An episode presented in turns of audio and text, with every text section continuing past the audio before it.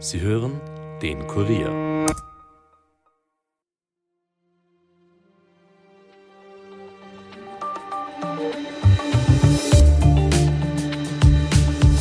Die Präsidentschaftswahlen in den USA werfen bereits ihre Schatten voraus. Das Duell Donald Trump gegen Joe Biden könnte wieder sehr eng werden und auch für Europa entscheidend sein. Denn während Biden immer die transatlantische Verbundenheit mit Europa betont hat und auch im Ukraine-Krieg fest hinter den Angegriffenen steht, sieht das bei Donald Trump ganz anders aus. America First könnte es dann heißen, mit unabsehbaren Folgen. Wie ernst das wäre, musste vor kurzem auch Europaministerin Caroline Edstadler erfahren, die in den USA für Europa Werbung machte. Mit dabei auch unsere Außenpolitikchefin Ingrid Steiner-Gaschi. Sie wird uns heute von ihrer Reise berichten und auch wohin die USA künftig steuern könnte. Mein Name ist Elias Nadmesnik und ihr hört den Daily Podcast des Kurier. Schon in seiner ersten Amtszeit hat Donald Trump damit gedroht, aus der NATO auszusteigen, selbst im Fall eines Angriffs auf Europa keine Militärhilfe mehr zu leisten. Die USA können nicht länger mit einem riesigen Militärbudget die Weltpolizei spielen, während sich alle anderen zurücklehnen. Mit dem Überfall auf die Ukraine ist das Szenario dann unter Präsident Biden real geworden und die USA sind der größte Unterstützer der Ukraine geworden. Die Vereinigten Staaten haben seit Kriegsbeginn die Hälfte aller Waffen und Munition geliefert. Dazu kommt die Aufklärung durch Geheimdienste, ohne die Kiew nur schwer operieren könnte. Sollten die USA aussteigen, wäre das für die Ukraine eine Katastrophe und ebenso für Europa. Nicht von ungefähr warnen Experten wie der ehemalige Vorsitzende des NATO-Militärausschusses Admiral Rob Bauer, dass sich Europa im Extremfall auch auf einen Krieg gegen Russland vorbereiten müsse. Wie also sehen die Amerikaner Europa? Wie werden sie in Zukunft auch mit China umgehen? Und was würde es bedeuten, wenn Donald Trump Präsident wird? Das und mehr beantwortet uns jetzt die Außenpolitikchefin des Kurier Ingrid Steiner-Gaschi. Hallo Ingrid. Hallo Elias.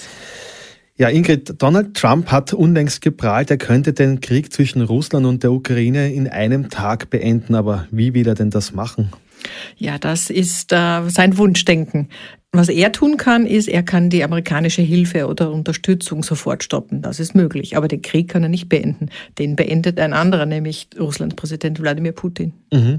Aber was würde denn passieren mit der Ukraine, wenn die Amerikaner jetzt die Hilfe einstellen würden? Oder halt dann, wenn Trump Präsident ist? Das wäre für die Ukraine fatal, weil die Ukraine fundamental von der amerikanischen Hilfe abhängt, also im Speziellen von der Waffenhilfe. Wenn man denkt, die Ukraine braucht im Monat ungefähr 90.000 Schuss Munition, davon liefern 60.000 die Amerikaner. Die Europäer können das nie und nimmer aufholen und das weiß man in Europa auch. Mhm, das heißt, Europa wäre hier eigentlich nicht in der Lage einzuspringen. Ähm, wie ist denn Europa auf ein, so ein Szenario vorbereitet, wenn jetzt äh, die USA der Ukraine die die äh, Unterstützung verweigern und dann unweigerlich die Ukraine auch diesen Krieg verlieren würde oder beziehungsweise es zu einem Waffenstillstand kommen würde. Was könnte Europa dann machen? Ich befürchte, dass Europa noch immer nicht ausreichend vorbereitet ist. Es gibt zwar Geldmittel und wir werden auch sehen, dass beim EU-Gipfel am Donnerstag nehme ich an, dass diese 50 Milliarden Euro, die vorgesehen für die Ukraine, dann doch freigegeben werden. Aber das wird bei weitem nicht reichen. Also das ist nur eine finanzielle Hilfe, aber die militärische Hilfe, die ist dann natürlich nicht mehr gegeben.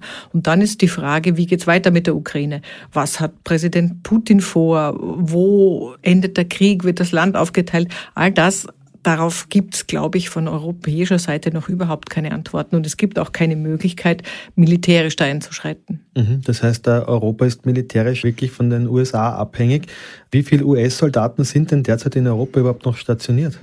Es sind ungefähr an die 100.000 äh, Soldaten in Europa, in NATO-Staaten, davon der Großteil ungefähr 35.000 in Deutschland. Mhm. Das heißt, hier unterhalten die USA auch äh, noch mehrere Basen. Müsste man das eigentlich auch ausbauen, wenn man sieht, dass zum Beispiel ja auch in den skandinavischen Ländern ja die Grenze zu, zu Russland hoch ist, dann die baltischen Staaten sind jetzt nicht in der EU, aber wären betroffen von einem Aggressor Russland, die sind ja in der NATO. Müsste da eigentlich jetzt ausgebaut werden?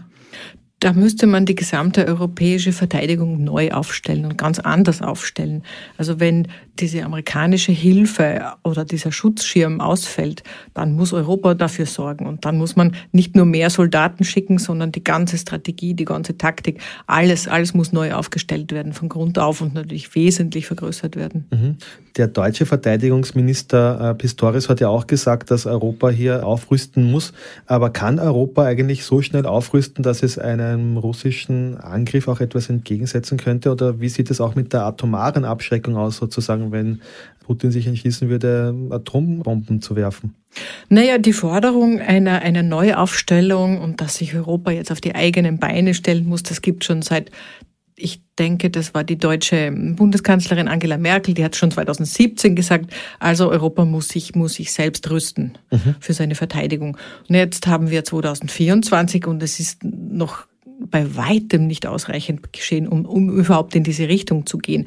Es gibt also gemeinsame Verteidigungsprojekte, einzelne, die gibt's, aber es gibt keine europäische Armee, es gibt nicht einmal eine gemeinsame Waffenbeschaffung und es gibt schon überhaupt kein gemeinsames militärisches Vorgehen. Dann ist die Frage, was machen die neutralen Staaten, was macht die NATO? Mhm. Vor allem, es gibt überhaupt keine gemeinsame Antwort, was man tun würde, was eigentlich der europäische Weg wäre, wenn die USA sich zurückziehen. Gut, aber das muss man sich jetzt ja schon langsam überlegen. Hast du da von EU-Seite schon irgendwie gehört, dass man zumindest äh, erste Pläne schmiedet? Nein, es gibt immer nur diese Warnungen und diese, dieses Alarmglockenschrillen, aber was Konkretes, konkrete Antwort ist noch nicht da. Und ich glaube, man hofft ja immer noch, dass es nicht Präsident Trump sein wird, der dann äh, ab 2025 die USA wieder regiert. Mhm. Wir kommen später dann auch noch zum amerikanischen Wahlkampf. Jetzt noch aber die Frage, ist unabhängig von Trump nicht äh, der große Gegner für die USA nicht mehr Russland, sondern viel eher China? Und das heißt, auch hier verschieben sich die Prioritäten weg von einem atlantischen Bündnis hin zu den pazifischen Auseinandersetzungen. Ja, die USA sehen ja vor allem China als großen wirtschaftlichen und geopolitischen Gegner. Und diese Ausrichtung auf den Pazifik hin, das hatte schon begonnen unter US-Präsident Obama. Also das Ganze zieht sich jetzt schon seit Jahren hin und die militärische Ausrüstung in dieser Richtung wird auch massiv verstärkt. Und wir erinnern uns, äh, Präsident Trump hat ja damals schon ganz heftig gegen Europa gewettert und hat gemeint, das geht ihn eigentlich nichts mehr an und die, die NATO sei obsolet und wollte sich da Stück für Stück zurückziehen. Und vor allem hat er immer gedonnert von wegen, Europa soll für seine Verteidigung selber zahlen, weil die, Europ weil die amerikanischen Interessen beziehen sich vor allem gegen China und Stichwort Taiwan. Deswegen, da, das wird auch beim nächsten Präsidenten der USA nicht anders sein. Mhm. Auffällig ist dabei jetzt auch, wenn man sich das gesamtgeopolitische Bild anschaut, dass sich die USA als Weltpolizist immer mehr zurückzieht. Zuletzt ist man auch aus dem Irak abgezogen, mit wahrscheinlich sehr weitreichenden Folgen für die Region, oder? Auch das hat schon begonnen unter Präsident äh, Obama. Das war einfach die Idee, die USA wollen sich nicht mehr in all diese Weltkonflikte einmischen. Sie sind verlustreich, sie sind teuer und sie bringen dem eigenen Land nichts. Und so hat damals schon Obama begonnen, Soldaten aus dem Irak abzuziehen. Das Gleiche ist dann passiert aus Syrien und wir erinnern uns auch an Afghanistan, an diesen Abzug, der relativ ungeordnet äh, gefallen ist.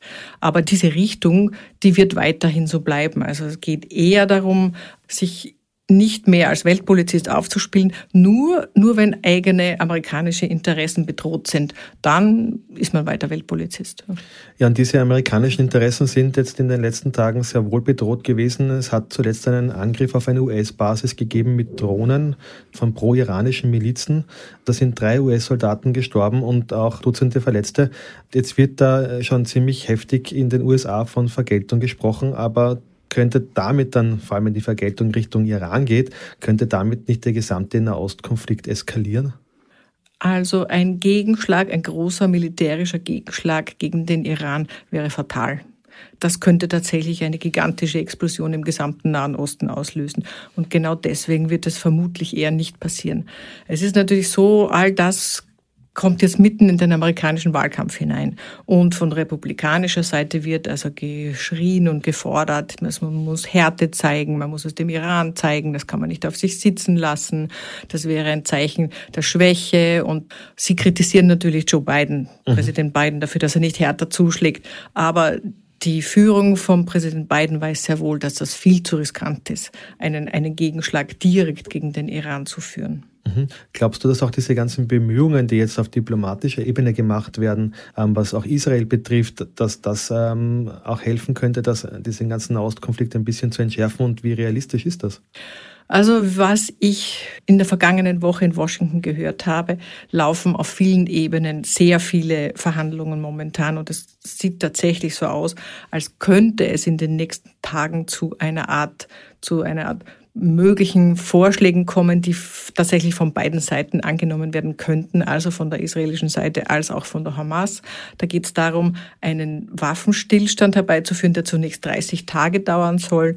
Dabei sollen dann vor allem Frauen und Kinder freigelassen mhm. werden, die Geiseln. Und wenn das Ganze dann günstig verläuft, soll der Waffenstillstand um weitere 30 Tage verlängert werden und dann sollten die restlichen Männer freikommen. Das ist ja zumindest ein, ein Lichtblick. Ähm, du hast es äh, schon angesprochen, der Wahlkampf in den USA, und da würde ich gerne jetzt äh, dahin schwenken. Viele sagen, dass Trump ähm, nicht mehr aufzuhalten ist, aber andere sind dann wiederum skeptisch. Es ist ein bisschen schwer, aus Europa auch zu sehen, was die amerikanische Seele da beschäftigt. Aber was willst denn du sagen? Wie groß sind äh, Donald Trumps Chancen, einen amtierenden Präsidenten abzulösen? Vor allem, weil ja Joe Biden jetzt sehr gute Wirtschaftsdaten vorweisen kann und es eigentlich äh, in den USA einen Aufschwung gibt. Also alle Experten von und Politologen, mit denen wir in der Vorwoche gesprochen haben, die waren alle einhellig der Meinung, die Chancen sind 50 50-50. Also ist noch gar nichts entschieden. Es gibt noch so viele Unwägbarkeiten, die passieren können. Präsident Biden kann wieder irgendwelche Aussetzer haben und vor allem der Ex-Präsident Trump kann verurteilt werden. Das hätte tatsächlich Folgen für, für den Wahlausgang. Also es sind so viele Bereiche noch, die, die noch unklar sind. Aber also sicher ist, Ex-Präsident Trump ist vorbereitet, er gibt Vollgas, also er ist sowas von im Wahlkampfmodus und er hat naja, seine Anhänger, ich würde nicht sagen, dass 50 Prozent der Amerikaner ihm anhängen, aber es sind ungefähr 30 Prozent, die sind sehr entschlossen. Und es geht ja, wie wir wissen, nicht darum, die Volksmehrheit zu mhm. haben, sondern es geht immer darum, in den entscheidenden Swing State die Mehrheit zu haben. Und da spielt sich momentan der Kampf ab. Mhm. Du hast die Verurteilungen schon angesprochen, die kommen könnten. Trump hat ja gleich, äh, was nicht, an die 30 Gerichtsverfahren, glaube ich, mittlerweile schon anhängen. 91. 91 Anklagen und vier Prozesse, ja. Danke für die Korrektur. Also wir sind bei 91 schon. Würde er jetzt wirklich auch verurteilt werden, wären seine Chancen damit dahin, dass man einem verurteilten Politiker sozusagen dann doch die Gefolgschaft verweigert? Ja, laut Umfragen ist es so, dass bis zu 20 Prozent seiner eigenen, wirklich entschlossenen Anhänger dann zweifeln könnten, ihn tatsächlich zu wählen. Und das wäre schon wahlentscheidend. Das könnte ihn tatsächlich den Sieg kosten. Mhm. Dementsprechend nervös äh, reagiert er ja auch ähm, immer wieder. Was von europäischer Seite eigentlich ein bisschen unverständlich ist, ähm, auch wenn wir hier auch äh, schon genug Populisten gesehen haben, aber hat man in den USA noch immer nicht genug von all diesen Eskapaden von Donald Trump, von seinen Beschimpfungen, seinen nachgewiesenen Lügen, von seinen Eitelkeiten, von seiner ganzen Persona, dass man sagt, dieser Mann ist eigentlich nicht wählbar? Also seine Kritiker und Gegner, ehrlich gesagt, denen stehen die Haare zu Berge, ja. Bei jedem seiner, seiner Fernsehauftritte. Das ist einfach unglaublich, wie er spricht, wie aggressiv er spricht, wie beleidigend er ist. Ja. Das ist eigentlich fast undenkbar für unsere Verhältnisse. Mhm. Aber ähm, seine entschlossenen Anhänger, und davon gibt es wirklich viele, die finden das nur großartig und die finden, dass er ist engagiert und er sagt es ihnen richtig rein. Und ich glaube, da kann man machen, was er will. Wie gesagt, eine Verurteilung wäre der letzte Punkt, wo, wo die einen oder anderen noch Zweifel kriegen würden, aber alles andere wird gut geheißen. Beziehungsweise Trump stürzt sich ja jetzt völlig auf das Thema Migration und da können praktisch alle seine Anhänger mit. Gut, das Thema Migration ist ja auch äh, in Europa äh, heiß umstritten. Was würde das denn bedeuten, wenn Trump Präsident wird für Europa, nicht nur sicherheitspolitisch eben, sondern auch wirtschaftlich? Da kann man sich warm anziehen, würde ich mal sagen, weil Trump mag Europa nicht. Er mag im Speziellen Deutschland nicht und vor allem die, die wirtschaftliche Stärke Deutschlands. Mhm. Und alles, wo er andere Staaten, andere Staatenbünde als Konkurrenz zu den Vereinigten Staaten sieht, da wird er allergisch. Und man kann damit rechnen, dass es wieder alle Arten von Hürden, von Zollschranken, von Beeinträchtigungen geben wird. Also er wird es den Europäern schwer machen. Mhm. Du warst jetzt eben, hast du schon angesprochen, letzte Woche mit äh, Ministerin Caroline Edstadler in den USA, um ein bisschen auch das Verhältnis auszuloten. Wie war denn so die allgemeine Stimmung? Ist man äh, da willkommen geheißen worden oder eher, war das eher kritisch? Und vielleicht auch der Unterschied zwischen Republikanern und Demokraten, hat man das äh, gemerkt? Doch, das merkt man. Also natürlich wird man von allen Seiten freundlich empfangen. Das ist Klar. einfach der professionelle Umgang. Aber aufgefallen ist mir, dass von Seiten der eher zu den Republikanern neigenden Thinktanks, aber auch Politikern. Ähm, man wird freundlich empfangen, aber es ist doch ein bisschen zurückhaltend und man bekommt schon zu spüren, liebe Europäer, es wird nicht leichter werden für euch. Und auch wir haben auch im Speziellen eine Senatorin getroffen aus Tennessee, eine Republikanerin. Das war völlig offensichtlich, dass sie mit Europa nichts anfangen kann. Es war einfach nicht ihr Thema, es hat sie nicht interessiert und da kommt auch kein großes Interesse daher. Mhm. Wie schaut es auf demokratischer Seite aus? Sind da irgendwie auch die Verknüpfungen zu europäischen Politikern stärker? Ganz bestimmt und man betont dann auch immer das transatlantische Verhältnis und dass man die Freundschaft nicht verlieren wird und dass auch die Bedeutung der NATO nicht geringer werden wird.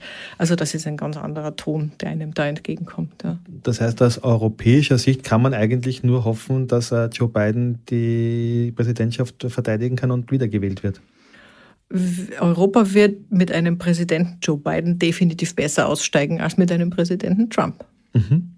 Du hast bei deiner Reise ja auch das Kapitol besucht, das ja nicht zuletzt wegen dem von Donald Trump angezettelten Sturm so berühmt geworden ist. Äh, sind von diesem Sturm aufs Kapitol eigentlich noch irgendwelche Spuren zu sehen oder gibt es dadurch jetzt äh, höhere Sicherheitsvorkehrungen? Na, die Sicherheitsvorkehrungen sind schon streng. Man muss sich screenen lassen beim Eintritt, aber das ist jetzt auch nicht anders als bei einem Flughafen zum Beispiel.